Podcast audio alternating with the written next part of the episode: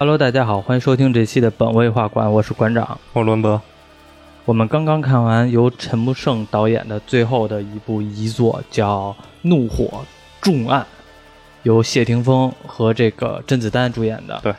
然后我觉得算是一两年吧，港片来说打戏比较火爆的一一个电影了。我不知道为什么豆瓣评分其实不是很高，但是其实我看完我觉得还算不错的，而且是感觉港片虽然一直在这一个套路里边，经常都是警匪或者是王晶那些雷洛啊那点事儿，就老是这些，都似曾相识。对，其实这个剧情也是经常似曾相识，就是这种警察黑化呀，或者是怎么样的。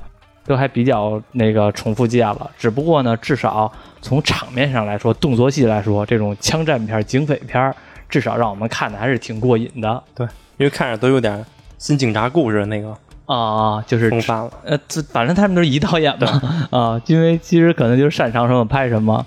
但是我比较起来，我你记得咱们上回聊那个什么吗？就是那个啊，对，除暴。就是我其实倒觉得《除暴》让我看起来比较新颖，这个《怒火中案》呢看起来有点老派，因为那个《除暴》让我感觉还他那有年代感啊，对，有年代感，而且会感觉咱们特别贴切，有点那种《法制进行时》那种感觉的。但是他这个《怒火中案》就感觉和咱们距离有点远。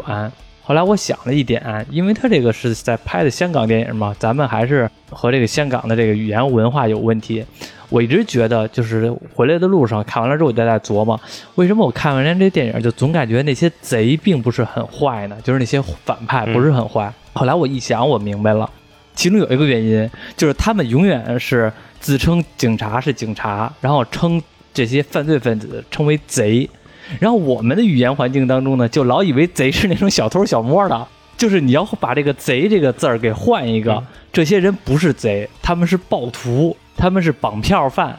他们是那个杀人放火的那个抢劫犯，你就会觉得他们很严重。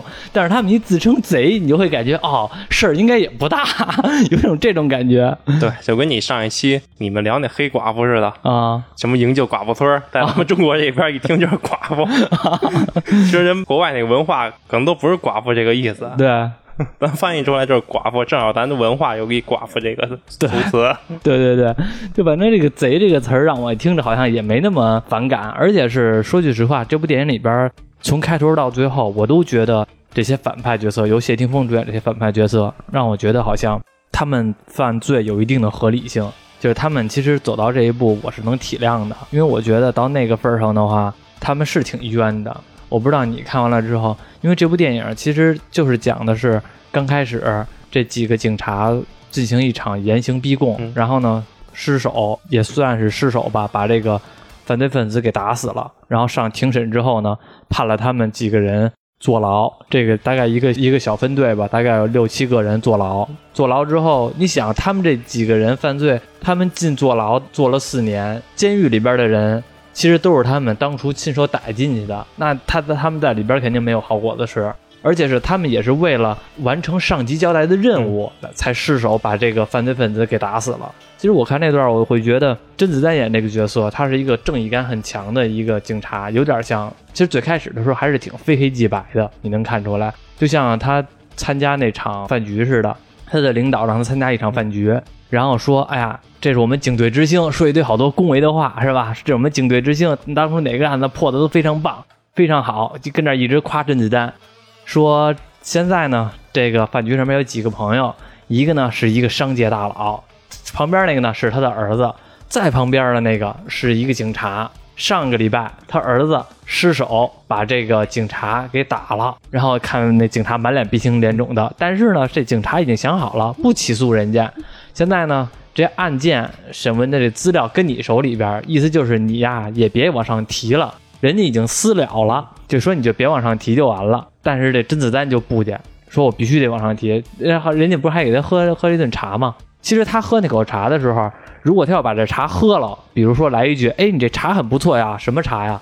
人说：“啊，我们这是什么铁观音，嗯，挺好的。待会儿帮我把这个茶打包走就完了。”就他只要说了一句话，就证明他这件事儿就办了。但是他没有，他就，哦，这茶这茶多少钱啊？我们这茶六十万一斤。哦，那我刚才喝了两口，大概二百块钱，我给你留下二百块钱，这不侮侮辱人的吗？对，有点有点侮辱人。然后就相当于这个事儿我不办，但是你想，这也不合理。你这喝了一口，你说你给一杯钱也行，你喝两口给人二百块钱，你剩下的 也没人喝。然后就感觉挺神，挺神的。我一杯差二百也挺贵的了。嗯所以是他的这个人设嘛。其实甄子丹之前演的警匪片大概都是这种人设，啊，对特别坚持正义。对，其实要是我是他的话，我就挨打那兄弟也不追究了，领导也不追究了，那就那就得了呗。其实有的话肯定就算了。其实我要是我话，我估计我也算了。主要是还有一什么呢？就是我看的时候是挺窝囊的，就是咱们看啊是有点窝囊，但是呢，你就会有点骂那领导，就会骂那个他的上级嘛，就是说有点他有点不是东西。你手底下的人拼死拼活的去追犯罪分子，结果你上边老做人情，你上边是吃了好处了或者怎么样的，然后你老收了这些礼呀也好，或者说卖了人情也好，结果让你手底下的人背了一个锅，或者说也不给他们什么奖励之类的，那是有点过分。但是这就感觉到他们这些警察在这种非常富有正义感的警察，在这个在这个环境当中的一种凹掏、郁郁不得志。明明我有一腔的热血想报复，报复社会，不是不是那个报复社会，是为了好处的报复，有远大的抱负。结果呢，老是被这些政治啊、上级的领导啊给层层的拴住自个儿的手脚，没法儿没法儿那个奉献。不做事就好搞关系，嗯，现在我们现实生活中也都是这样。你一想，我不知道你你有没有，天天做事儿那么忙，哪有时间搞关系？你也搞不了关系，因为有现在这社会吧，好多会搞关系的人，让你会觉得好像你有的时候也得佩服他们。他们可能一点小点就能引申出来好多这个关系怎么能搞，但是像咱们普通老百姓没有这方面思路的，你就会觉得啊，就是好傻呵呵的一下就过了，人家给你干什么活你就干什么活，会有这种想法。但是其实你会发现，很多的时候在这社会中这条路是走不通的，有的时候还就得搞关系，也挺窝囊的。凭什么就有这种感觉？你看完这部电影，你反感这个谢霆锋的这些反派吗？因为他们就是属于这些警察按照上边的要求办了一个案子，但是失手打死了，结果后来给捐进监狱，后来出来之后报复社会了。嘴从我嘴里边说会感觉好像黑化的比较奇怪，但是其实看了电影之后会觉得，会站在他们角度来看的话，会挺能理解他们的。我不知道你看他们怎么想啊？我觉得还是有点太极端了。太极端了。对，嗯，像他谢霆锋演的，简直就已经不是警察了，完全撇弃了之前的警察的所有东西。嗯比如说到最后，连他以前的同事嗯也给杀了，嗯，他一个好兄弟也给杀了。我看他就是一个大悍匪，大其实我都觉得。他应该去演一个大悍匪，我觉得他挺像大悍匪的。这部剧里演的，而且你发觉没发觉，这部电影里边经常会，也可能这其他电影也是啊，就是他当警察的时候，可能本事没那么大。当他成了这个悍匪之后，他能一挑一群，对，可能是报仇的信念让他在监狱里修炼 修行。去监狱里边成天下第一武道会了，开始修炼了。我看了之后吧，我倒觉得就是会有一种感觉，就是他们做的事儿吧，虽说有点恐怖，有点害怕。我看哪段的时候会一下觉得他做的不太人道了呢？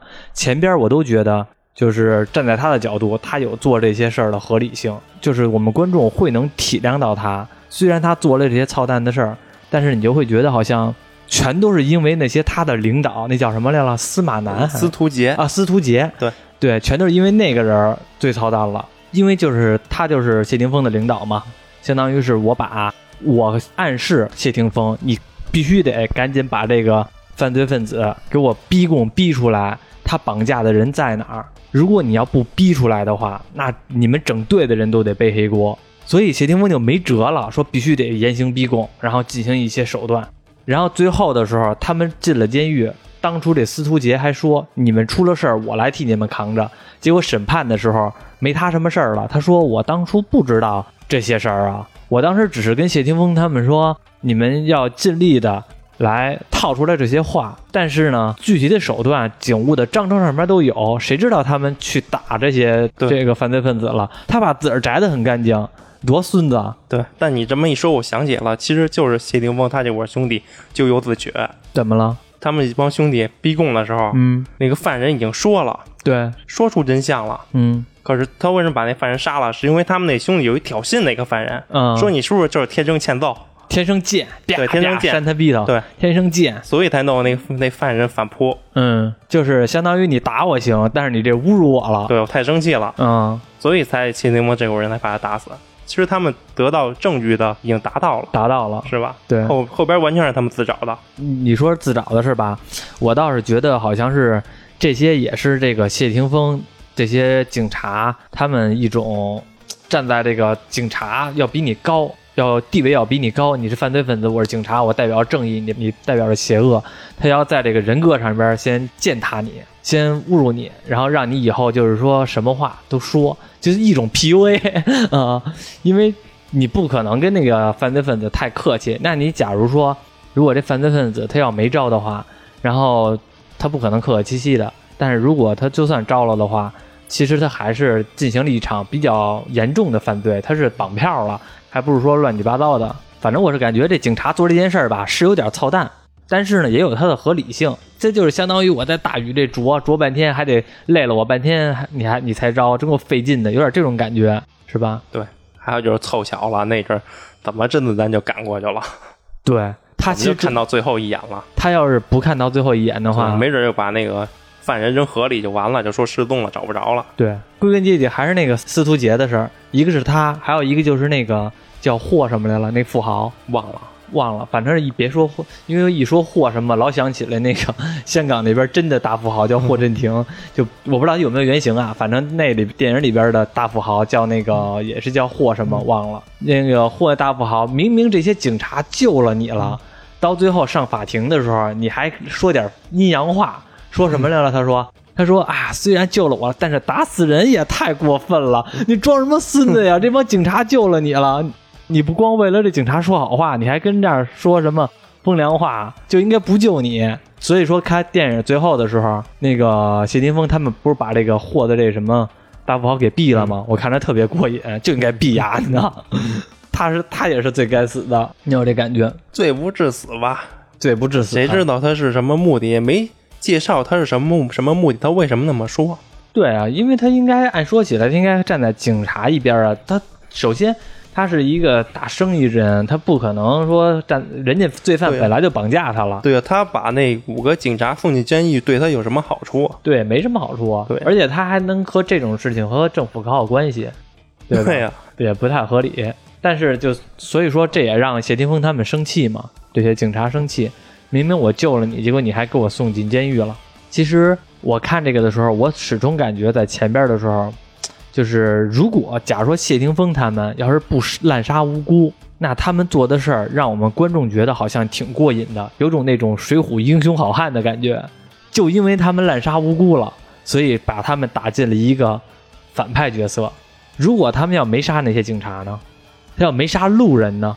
最让人觉得他是反派的时候，是到最后那阵儿。我看的时候啊，是最后那阵儿，谢霆锋跟那个甄子丹单挑的时候，嗯然后谢霆锋说：“你看看你，全都还是这么虚伪。”就说甄子丹嘛，你看看你还是这么虚伪，总是说这些有的没的这些套话，这些正义的话，你们都一样。阿晶也一样，阿晶就是他女女朋友嘛。当初的时候，他和他女朋友本来想的是，可能是要办婚礼了吧，都准备结婚了。结果他进了监狱，出来之后，然后他那个甄子丹见过他一面，还说呢，阿晶怎么样？又见过没有？他说没见过了，说可能是人家也不会说四年一直等着我。然后他还这么说了一嘴，当时以为就他把他女朋友就放了呢，只不过就再也没见过呢。其实到最后那一段就知道了，其实他肯定把他女朋友给杀了。这段的时候就能把这个反派就完全的就给站在人民的对立面了。前边呢，你可以说是那种报私仇，这些人都该杀，除了警察，除了那些平民之外都该杀。你是为了报仇不择手段，但是你杀你的未婚妻的时候，就感觉你这个人已经走向了极端了，最极端的一种方向了。尤其是我看这部剧的时候，有点《侠盗猎车手五》的感觉，为什么呀？有点《侠盗猎车手》和那个之前叫什么叫什么游戏类的，什么二零七七啊，赛博朋克，啊，赛博朋克二零七七，尤其是他们交易交易的时候，嘿兄弟，我那货怎么样？特别像游戏里那视角。而且这交易的时候甄子丹抢抢汽车，嗯我警察嘣一拉门，那人下去上车，啊，抢车就跑。还他还他还挺关心人家，你这车上全保了吗？你这要上全保了还好点儿。还有最后那个警察在那个公路站嘛，嗯警察把谢霆锋他们全都围在一起，嗯然后打打打打枪对枪，嗯特别像玩《侠盗猎车手五》，犯罪星达到五星，被警察围着，天空上直升机。你现在还玩《侠盗猎车五》？你说的不是《侠盗猎车五》吧？是不是那个《罪恶都市》啊？不是，就是《侠盗猎车手五》，哦，就新的是吗？目前最新的就是，哦也出好几年了。哦哦哦，呃，这倒对是，。就把犯罪星打到五星，天上地下警察、特种兵全都找你来，不过然你就调个无敌，跟他们磕。这种枪战片儿其实现在还挺挺好的，就是我们我可能好久没看了，就我感觉枪战片儿这部枪战的镜头看着还挺过瘾的，因为它不像就是别的枪战片儿，就是。可能我们看的时候，别的枪战片就是那种警察当当你开两枪，又是那边当当你开两枪，有点那种感觉。但是他这个紧张感和互相那种火并的那种感觉，感觉的还挺重的。因为你会能感觉到全都是那种子弹横飞在马路上，中间周围还有那些平民受伤。别的一些枪战片很很少能看到那些平民受伤，全都是这些警察受伤啊。但是他这个经常就会有平民受伤，你会感觉这个暴徒是真的暴徒，就是无差别进攻，谁都杀那种感觉。所以那个时候会给这个反派弄了一个很强烈的，他们就是一个暴徒的感觉。所以他们说自个儿是贼的时候，我就会觉得好像他们的这个贼把自个儿给美化了，明明做的事儿比贼要严重很多。我们的语境来说，贼就是小偷小摸、入室盗窃那种才称为贼呢。不过这部电影里边，你你是觉得谢霆锋这个角色好，就是给你印象深刻，还是甄子丹的一角色给你印象谢？霆锋啊，因为甄子丹的有点定型了，我觉得他演的警察都差不多，嗯都差不多那个样儿。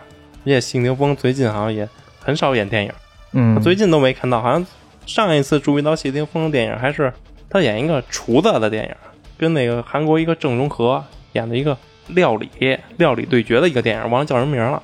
听着怎么跟综艺节目似的？做饭，因为谢霆锋最近不就喜欢做饭吗，嗯他不就当厨子吗？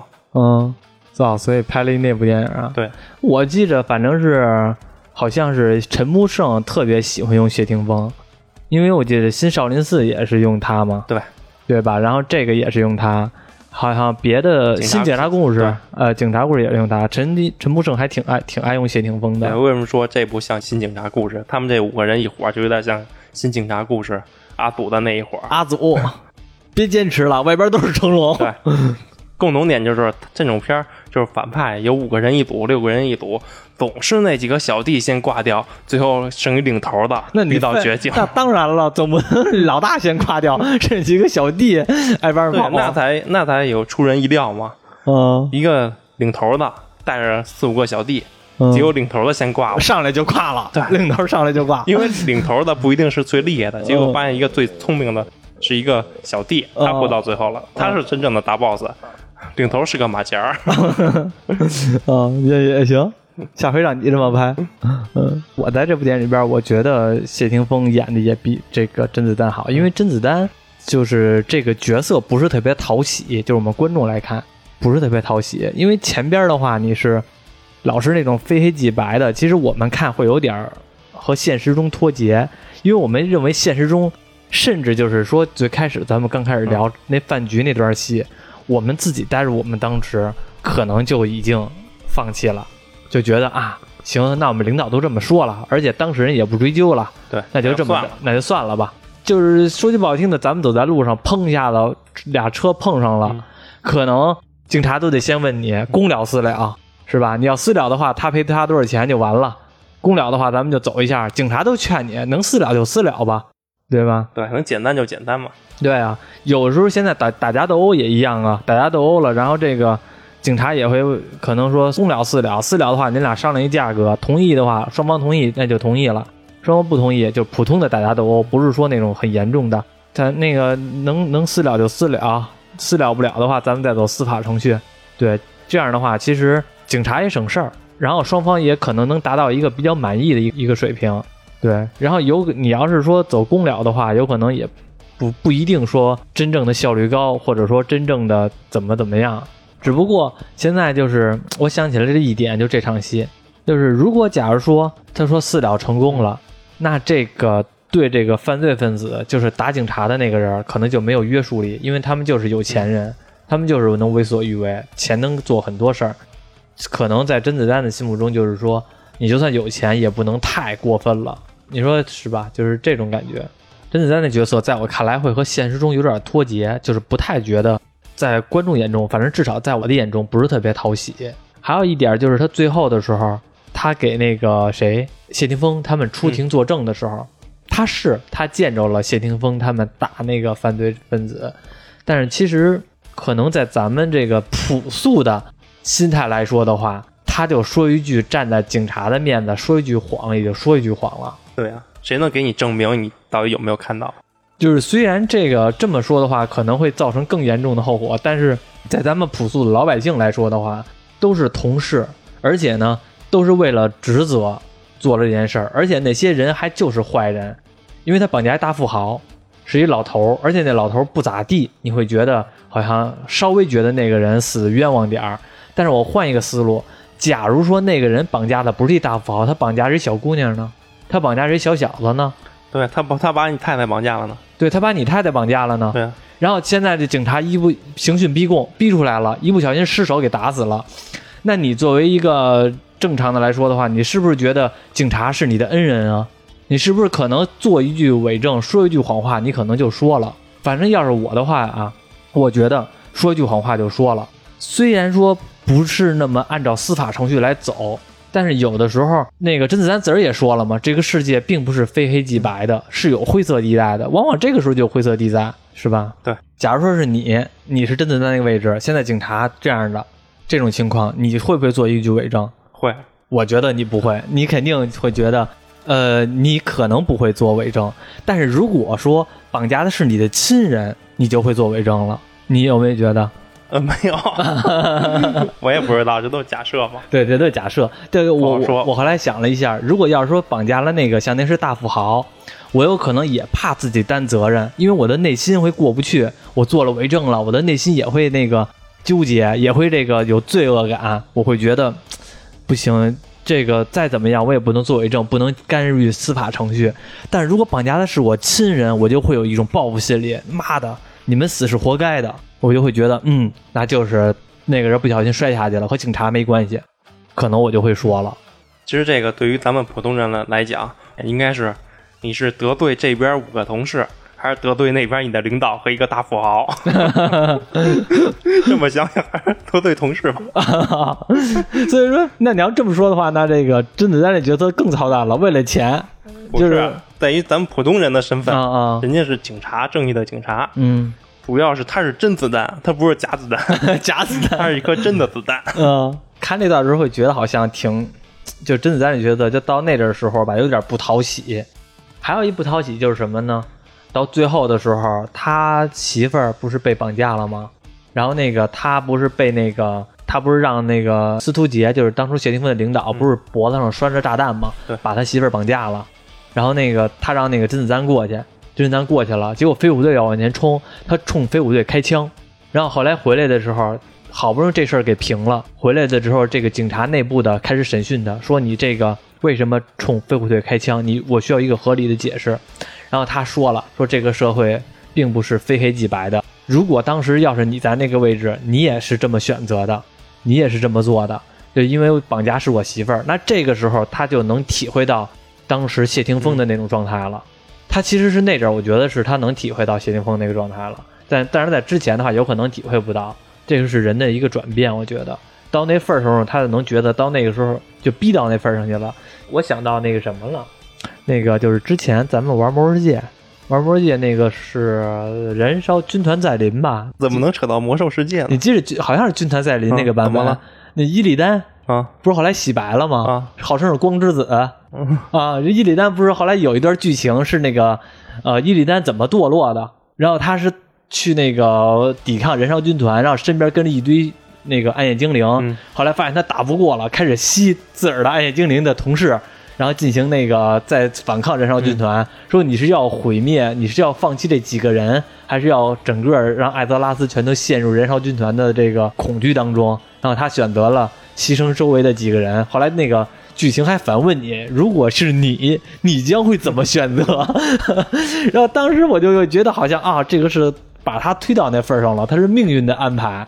所以说，那个谢霆锋到最后的时候，他跟甄子丹说嘛，如果当时咱们俩换一个角色，你追的是那可乐，就是那个绑架那个犯罪分子，我要是去干别的事儿，那会不会咱俩就完全的掉一个了？结果会完全不一样？你觉得？我觉得那肯定不一样啊，他俩应该到现在都就都没事儿。我觉得也都我觉得甄子丹他是有分寸，他肯定也没有事儿，嗯。因为就像我一开始说了，那个可乐的死完全是谢霆锋他们后来造成的，也是对后来造成的，因为当时已经套出来那个人质在哪儿了？人质在哪儿了。不过当时最开始他们打的时候，我是真觉得可乐要是再不说，他们就能把这个可乐打死我跟你不一样，啊。我是一开始镜头就是一帮人打一打一个人嘛，嗯我以为是哪个警察被抓住被匪徒打呢，哦哦，哦那你那你看到那阵儿的时候，你我以为是甄子丹去救他的同伴呢。哦哦哦，不是，刚开始我也以为这样的，但是后来不是演到那个那段镜头嘛，啊就是让那个可乐叼着那石头，是你的嘴硬还是我的棍子硬还是什么？我让你把你的牙都给吃了，然后说的还挺狠的，然后要锤那个可乐，所以当时那时候我以为是可乐是真不知道呢，因为当时感觉都打成那样了还不说，我还以为是真不知道呢，结果后来发现是真知道，没有点心狠的手狠点你还当不了警察。如果他手要不那么狠，他也套不出来话。有可能要是甄子丹去的话，弄不好都套不出来。嗯其实我看这部电影的时候，我就会觉得好像这个资本的这个大佬、商界大佬，最后呢反而是没什么事儿，就这些警察受到各种的限制，正义之士有着崇高的抱负，但是是郁郁不得志的那种感觉，反而是被这些逍遥法外的人，这些商界大佬，他们倒为所欲为，有种这种感觉。谢霆锋他们也是恨啊，也是恨这种体制。对，这次是也是甄子丹又多了一个对决了。以前都有那个视频，导火线他那反派叫什么来着？那演员屈兆龙邹兆龙，啊，甄子丹对邹兆龙，甄子丹对吴京，甄子丹对王宝强，这次又多一个甄子丹对谢霆锋。嗯没看他那动作戏，那你拿出那个蝴蝶刀，嗯甄子丹用那棍子，嗯一下想想起杀破狼了。啊是，这不是对吴京的时候吗？嗯那棍子对一把刀，对刷刷刷跟他瞎耍。对。不过其实现在来看的话，这个你记着上回你没聊吗？就是那个有那个我们一块聊的那黑寡妇，然后就我们不是吐槽了一下那个动作戏吗？就是那些美国漫威那些动作戏，然后你再再看这部《怒火重案》，你再看甄子丹和这谢霆锋那个打斗戏，那多精彩啊，多漂亮啊！你再看那黑寡妇那个什么玩意儿啊？我看的时候垃圾。你看那就是套招特别明显的，啊，你看这俩打的时候多精彩啊！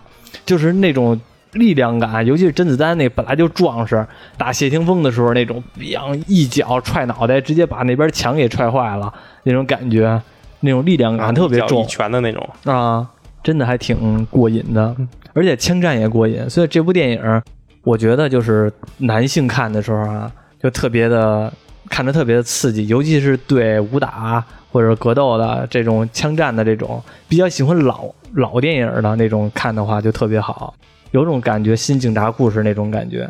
就是这甄子丹年纪也不小了，嗯，有点显老了。这部武术指导应该就是甄子丹吧？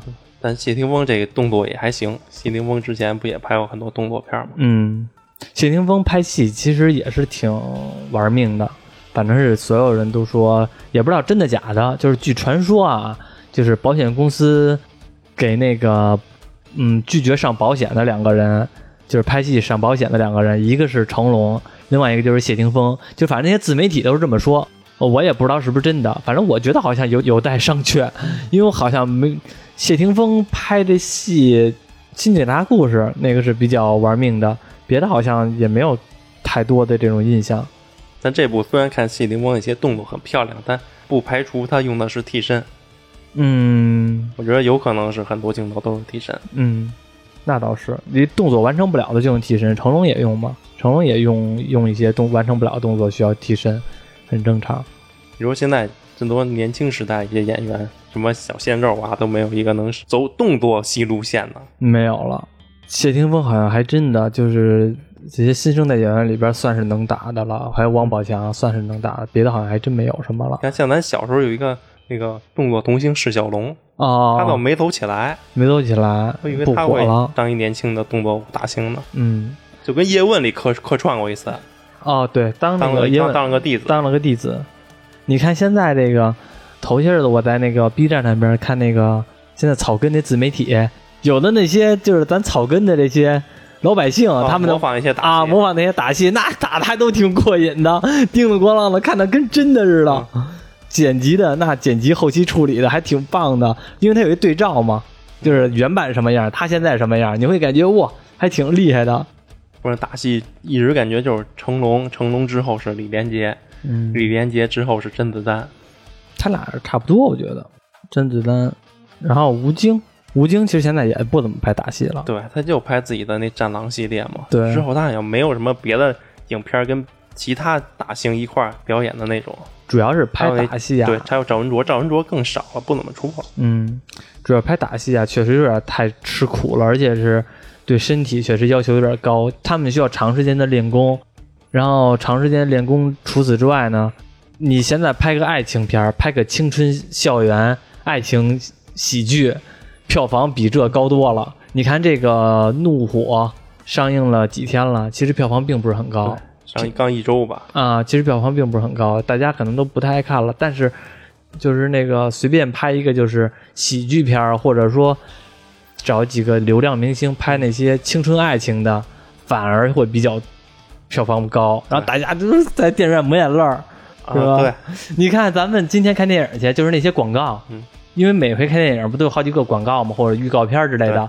你看有多少部青春爱情片儿？因为我数来了，大概那一部一共这些广告，呱，大概得有六七个，大概得有三部是青春爱情片儿，差不多穿上校服在阳光下奔跑。对 对对，要不然什么在游泳，还有那些什么那个对，还有那些游泳，然后那些考试，就那种的那种那种画面。对成本也低，对，成本也低，然后找几个人夸夸的写一个剧本，抹抹眼泪儿，怎么感受感受当初初恋的那种爱情，然后当初怎么好好学习，当初结果为了初恋，然后分道扬镳了，最后长大了发现啊，你过得很好，嗯，这些年好久不见了，然后你过得好吗？那边找一老头儿啊，这是我这是我老公，一下比我大十十五岁，都是这种了，狗血剧。所以那种的反而票房很高，而且还不用那什么，不用太多的塑造，反而是这种请了很多武术指导，弄了很多大场面的，尤其是这种枪战片儿，真的不讨喜了，不像以前八十年代、八十年代、九十年代那阵儿，大家全都爱看这个，因为那阵儿咱们男孩儿或者说父辈没那阵儿嘛，看个电影武打片儿就过瘾，枪战的就舒服爽。对，那人就喜欢看什么地道战、地雷战。啊，对，那阵儿他们长辈村儿村儿也老了，就放地雷战、地道战。嗯，除了地雷、地道战，还爱看那个什么呃吴宇森啊，然后那些什么变脸、英雄本色那些，现在干想想压根儿也拍的少了。近几年其实我看的这些枪战片啊，我觉得还不错的，其实这个算是一个了。还有那除暴，我是真觉得也不错。除暴，哎，是除暴吧？你还是想说那扫黑除恶呀？哦，扫黑除恶应该是我说错了。啊，不是，这俩都不错，就是一个是那个扫黑除恶好像枪战没没多少枪战。哦，那因为这俩这俩我刚才那个电影我能分清楚，但是名字可能弄混了。反正这俩我都觉得不错，一个是那个姜武演的那个，还有一个是是那个王千源、吴彦祖那个，完全员吴彦祖那个，我觉得都还行。王千源吴彦祖那个也不错，那个我也我觉得挺好的，因为那个可能是咱们看惯了港式的那种枪战片儿了，其实看这种国内的反而是亲近感更重了，因为看里边的那些场景，九十年代那种那种建筑物，咱们一看就会觉得啊，当初是我们小时候，距离感会很近，就像是在《法制进行时》演上的演的节目那种感觉。反而现在比较喜欢看那种了。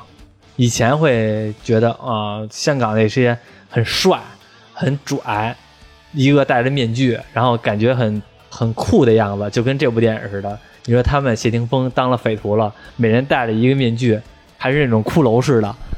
一过去之后，和那个叫什么王坤吧，嗯，那个反派进行黑吃黑的时候，那王坤还说呢：“哟，怎么弄？我戴着面具了，这明显就不是一拨人啊！”然后还非得说：“哎，你怎么还戴着面具了？傻了吧唧的，还问人家装酷呢。”结果人家给他给宰了。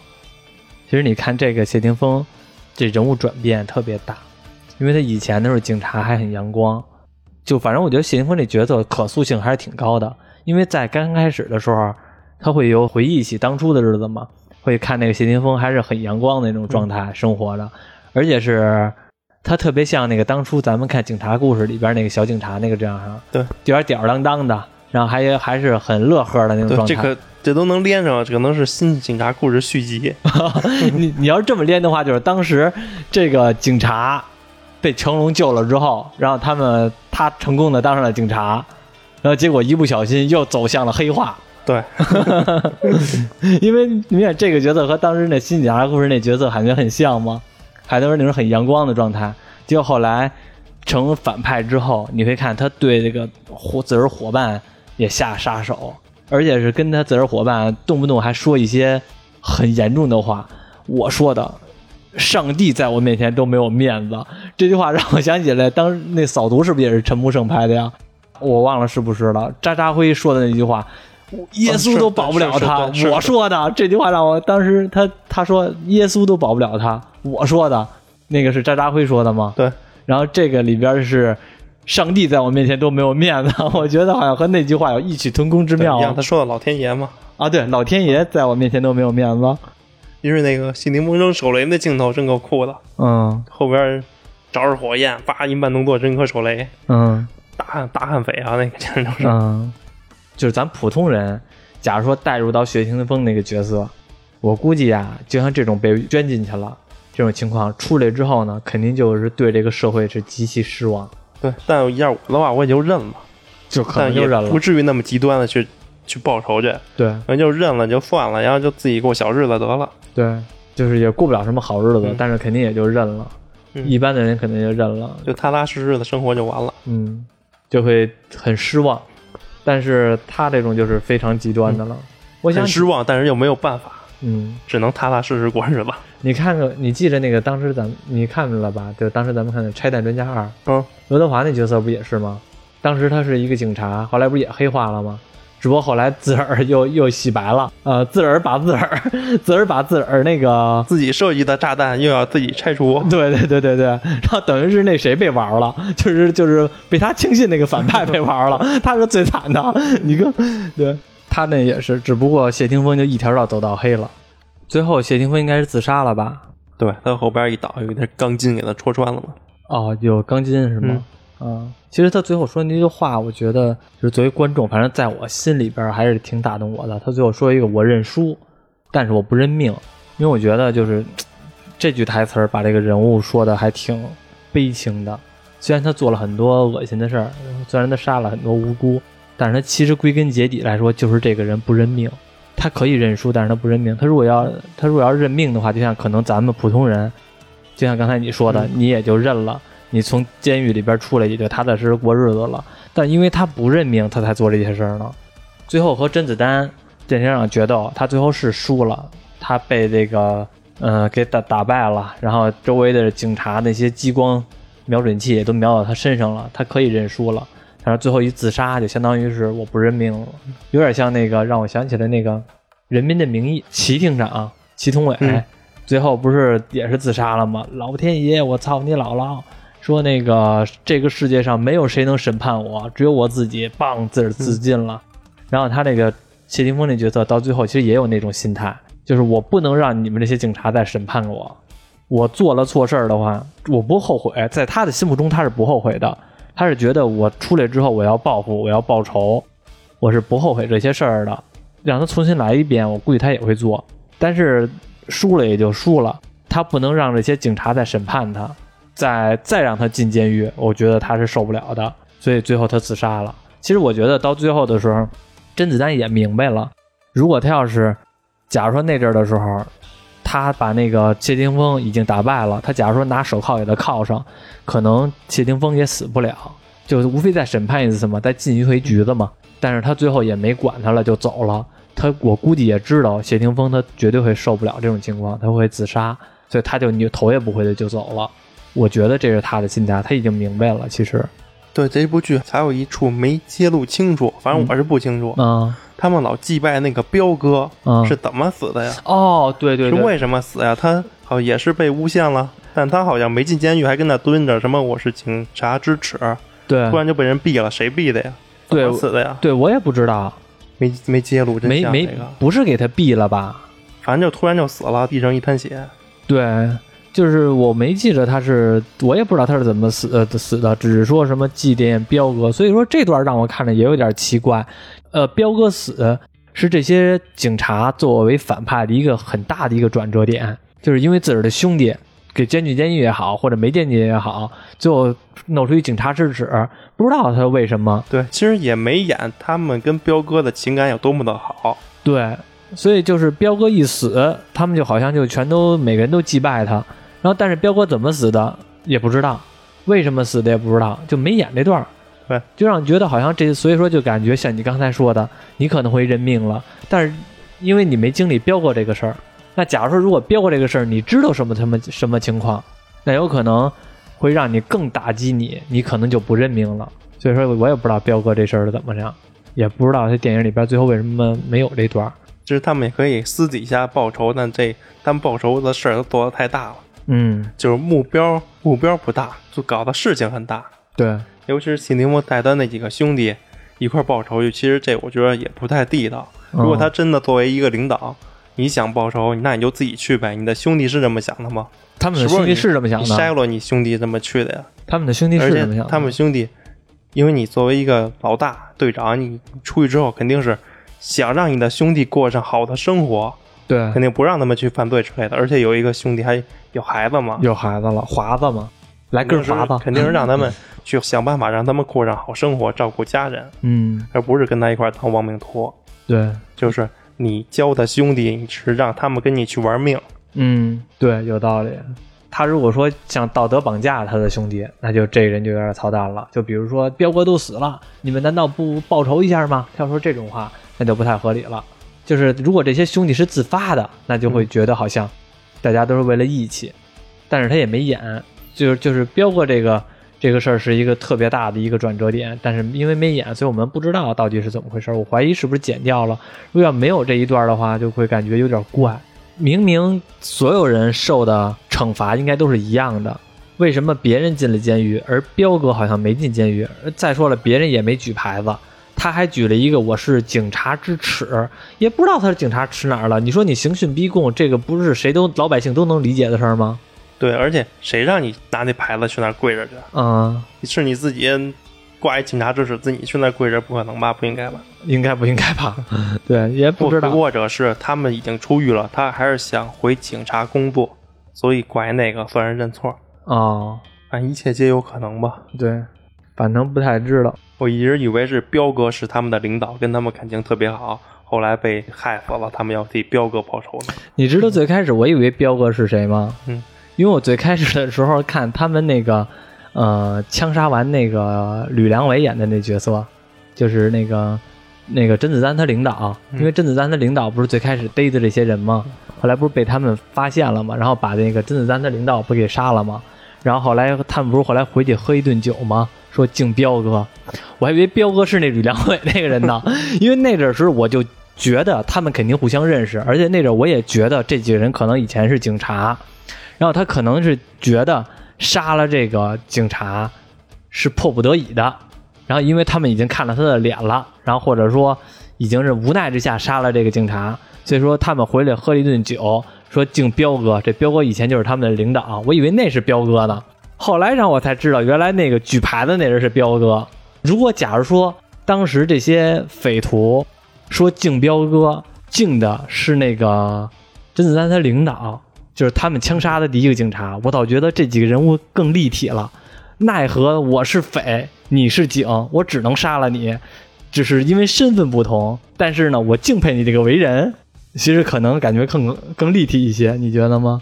我觉得也是，嗯，绝对是个屁，而且他的报仇名单里应该没有那姚队长，没有那队长。那个。嗯，他报仇名单里边本来是那谁的甄子丹的，结果奈何甄子丹在那一天没去，因祸得福嘛，结果他没去，他活下来了，但是他的领导死了。怎么能是因祸得福呢？那天要是甄子丹去的话，估计这部影片就已经结束了，因 因为这部电影就拍的就是他俩嘛，中间直接剪掉，甄子丹去了，直接剪辑到甄子丹跟谢霆锋单挑，打完了。一部电影二十分钟搞定。最后的时间，我们再聊聊这现实啊，因为我看这电影的时候，我觉得就咱们现在的社畜，就是现在所谓的这么卷的这种这么内卷的情况下，我觉得看着还挺揪心的，因为我会觉得现在其实日子过的，尤其是在社会中，我们参加职场当中，经常会有这种压抑的感觉，就是干活有功，但是功是你的领导的，如果犯了什么一点的小错，领导绝对会把这锅甩到你脑袋上对，要么怎么出了错全都是什么临时工了，啊。推给临时工嘛。啊，就是有这种感觉。现在我们可能我们的听众都会有这种遇到过这种事儿，尤其是你记着，嗯呃，你可能不知道，那阵我看那个电视剧叫那个日剧叫那个《半泽直树》，里边它里边有一句台词嘛，就是说的是银行的这个行业，说下属犯的错是下属自己背锅，下属做的功是由领导来领，领导犯的错由下属背锅，就是这么一个逻辑。不光光是你银行行业，现在很多行业都是这样的。就是有的领导是特别操蛋的，上边交给他的任务，他说：“兄弟们，咱们这个比如说周五必须要把这个项目给做完了。”领导跟这个人说：“周五必须得把这任务做完了。”这个人就扭头跟他手底下人说了：“周五必须得做完，不做完的话，这个这个你们自个儿跟领导说去，你们自个儿跟领导解释去，谁不谁谁做不完，责任找谁啊？合着你就是一个传话的，你作为领导来说，你就应该背锅呀。”不然的话，要你给你开这些工资干嘛使的呢？你作为领导，你就应该是在领导和底下的员工之间做一个润滑作用，你就应该该背锅的时候你背锅，不能说你真的没做完。上边领导说为什么没做完啊？因为底下那个有一个小张，他太傻逼了，他写的代码写错了，出 bug 了啊！你把锅全都推到他身上去了，那你领导肯定会说下回不让他干了，给他开了。你说行？有你这样做事儿的吗？你不就一传话的吗？你应该怎么说呀？你应该说我的责任，我把这个事情给预料没统筹好，有有一个环节出现问题了，少一个事儿没做完，然后呢，那那个是谁的错呀？是谁谁谁的错？那把他开了吧，这件事儿不赖他，其实是我也有责任。大家都兄弟们都挺忙的，是吧？让你周五让你把这个项目完成，结果我们周四这一天值班了二十四小时，你这是什么劲头子呀？对啊，你作为一个领导，你得替你的。员工争取利益，对啊，你不能说踩着地踩着自个儿的兄弟们往上爬呀，你一直往上爬，一直往上爬，啊，你永远不沾锅呀，那你给你开工资干嘛呢？你就得实话实说，底下的人真正努力的就努力，不努力的人你可以再拎出来再直说，人家底下已经努力了，你就何必呢？你自个儿该背锅的时候你得背锅啊。头些日子我一同事，不是我一同事，头些日子我有一个朋友跟我聊天。我听完了之后可生气了，什么事儿呢？他刚毕业，我一朋友，他刚毕业，然后去找工作去。上班的第一天是早上起，可能十点到公司，晚上七点那一天都很忙嘛，因为第一天嘛，就是可能办入职啊、下领电脑啊，大家都入过职，知道就是做这些什么下软件啊，做这些乱七八糟的事儿。七点了，该下班了，然后他就是问他自个儿的领导，说：“领导，我能下班了吗？七点了，第上班第一天啊。”他领导说一句什么呀？你先稍等啊，我问问去，我也做不了主。然后呱呱问了说啊，你先走吧，那个今天就先到这儿吧。然后下班了，第二天又上班嘛。上班之后，然后那个当天就加班加班到凌晨三四点，这可才是上班的第二天啊，就是加班加到凌晨三四点。你说啊，因为项目忙，确实是赶到了项目忙，但是你不说项目忙不忙的事儿，作为你。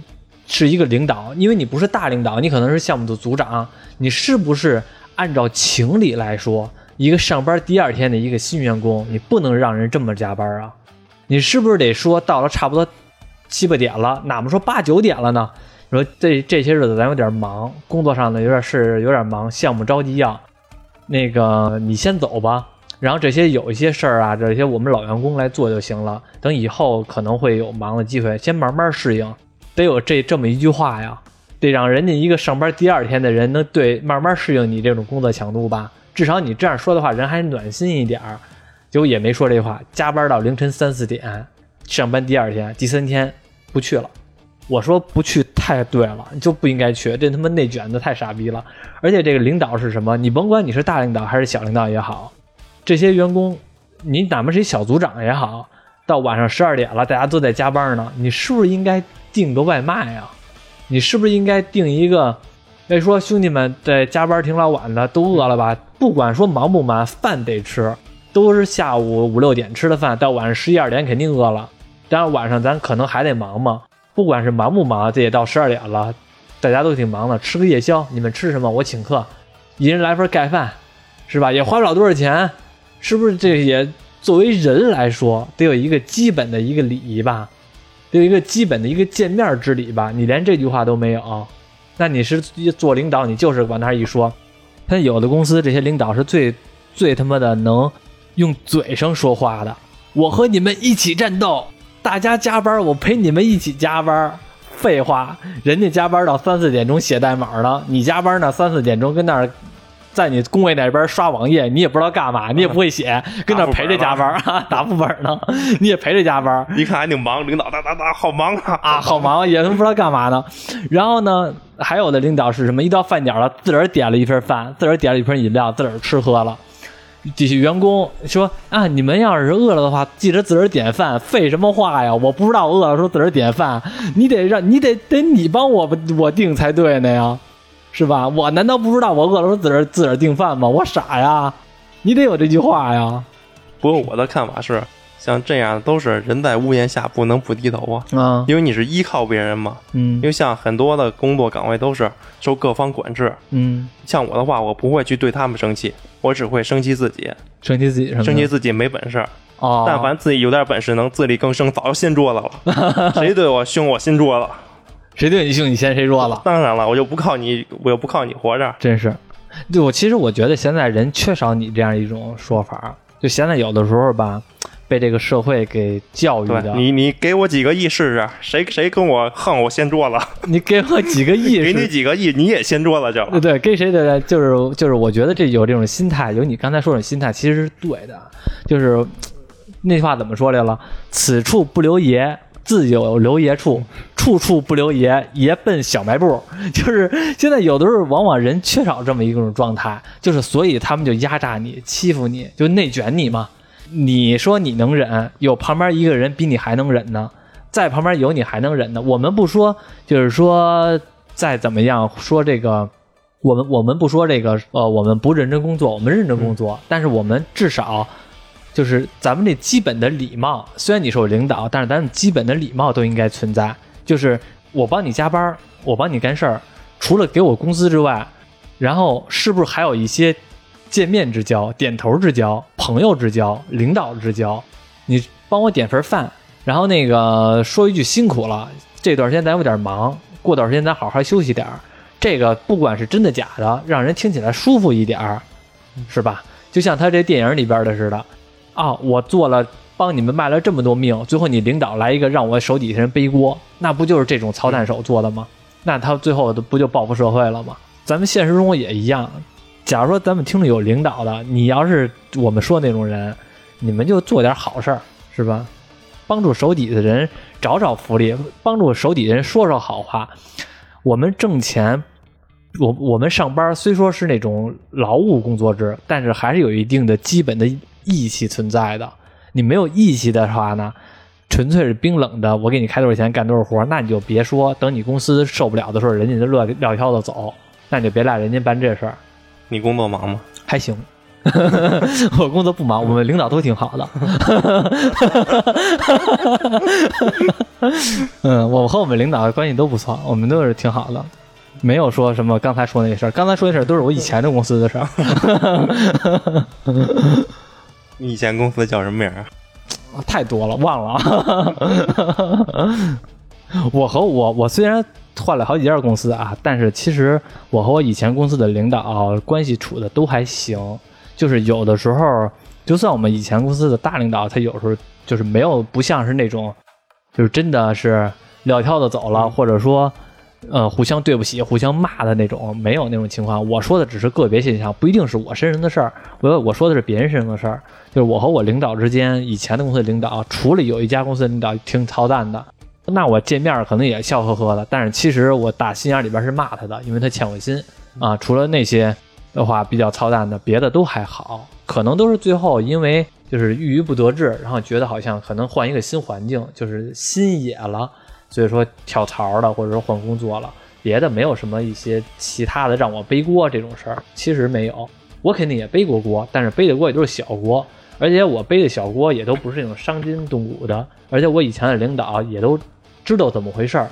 我背的一些小锅，我以前的领导也都会向着我说话。就是这个锅有的时候甩到你脑袋上了，你卸不下去了。就是你可能你干的活多，这个活你确实干了，你不干这活就别人背锅，你干这活就你背锅了，那你就甩不下去了，那就得了，只能就这样了。但是你领导知道怎么回事儿，他肯定会说那两句，但是他心眼儿里边是知道你辛苦的，会有这种情况。所以说现在这个社会吧，有的时候就是得拒绝一下内卷吧。现在我会觉得，因为咱们还好，咱们这个年龄，我感觉好像没有太内卷。就是现在好多的这些新新的一代人，就是九五后，然后甚至说可能零零后都快上班了，就是这种人，他们内卷还真的挺严重的，越来越严重。就是资本家呀，真不是东西。我们普普通通的这些老百姓，这些打工族，真应该联合起来。不能说人家说什么是什么，你就是什么。你们作为打工人得联合起来，不能说让资本家把你们耍的团团转。打工人联合起来有啥用啊？你们不干，有有的是人要干。那就是内卷，就就是这种情况，就是很很尴尬。大家认可的全都是资本家当初说那些话。你要努力，你要奋斗，你要那什么那个呃九九六是福报，这都是当时资本家说的话。他的目的不就是让你们卷起来吗？他们更能那什么。所以说现在我觉得好多那些年轻人，就是那些呃零零后啊，或者说九五后都不是，就是零零后啊，他们有的时候反而是那种觉醒起来的一代，就是真的是不让我满意了，我可能真的拍拍屁股就走了。对，因为现在时代发展好了嘛，各个家庭条件也都好了。对。对，家庭条件也都挺优秀的，你你这有点不好，我就不干了。而且还没有这生活的压力，对，就是还没到娶妻生子，然后那个那份儿上呢。对，还没真的到那种依靠他人，嗯，在人屋檐下的时候。对，反正是每个年代的人有每个年代的人痛苦。咱开这个时候，我就感觉这警察虽然是听起来很威风，看这个电影的时候，这些警察虽然听起来很威风，感觉到他们也是在。受着这些体制、受这些领导啊、这些甩锅呀这些事儿的困扰，就把他们逼成了这样。就我看的时候就觉得，他们的做的这些事儿吧，虽然不认同，但是有合理性。反正这部电影《怒火重案》已经是这个陈木胜导演的遗作了。按说起来，因为陈木胜导演是去年八月份鼻咽癌去世的。鼻咽癌这个病，他好像查出来到最后结束生命只是差好一个多月。就是其实这个病我是熟悉的。因为我父亲就是鼻咽癌去世的，这个鼻咽癌这个是非常恶性的一种一种癌症，就是大家可能会以为肺癌很恶性啊，就是其实鼻咽癌也是非常恶性的一种肿瘤，是非常恐怖的。然后我能想象到，就是得这个病的人最后弥留之际那个那种生活状态，我是亲眼见过的。所以说这部电影是一种遗作，而且也是不错的。这种枪战片、警匪片看完了之后吧，肾上腺素还是很过瘾的。同时，你又会能感觉到谢霆锋这个反派在这里边那种状态。你自个儿想想，你在他那个角色当中，你是怎么抉择的？你觉得他那种状态有没有合理性？每个人可能有每个人都不一样的感受。像我刚才说，我觉得我对他没那么讨厌，虽然他杀了很多人啊，但是我可能是小时候看《水浒》，看那个。电视剧看的比较多，就会觉得这种事儿在我心目中就会，我是非常能站在那个好梁山好汉那种感觉的，仿佛有点梁山好汉的镜头。虽然他们也杀人，但是小罗看呢，就是另外一种看的角度了，就会觉得他们是大悍匪。这个就是我们两个人看的不同的方向。我不知道你们看的什么样，你们可以看完了之后自个儿也剖析一下自己，觉得他们到底是怎么样的情况，你自个儿能不能体谅到？对，我觉得这个是看这部电影比较有意思的一些点。那我们今天聊就聊这些吧，感谢大家收听。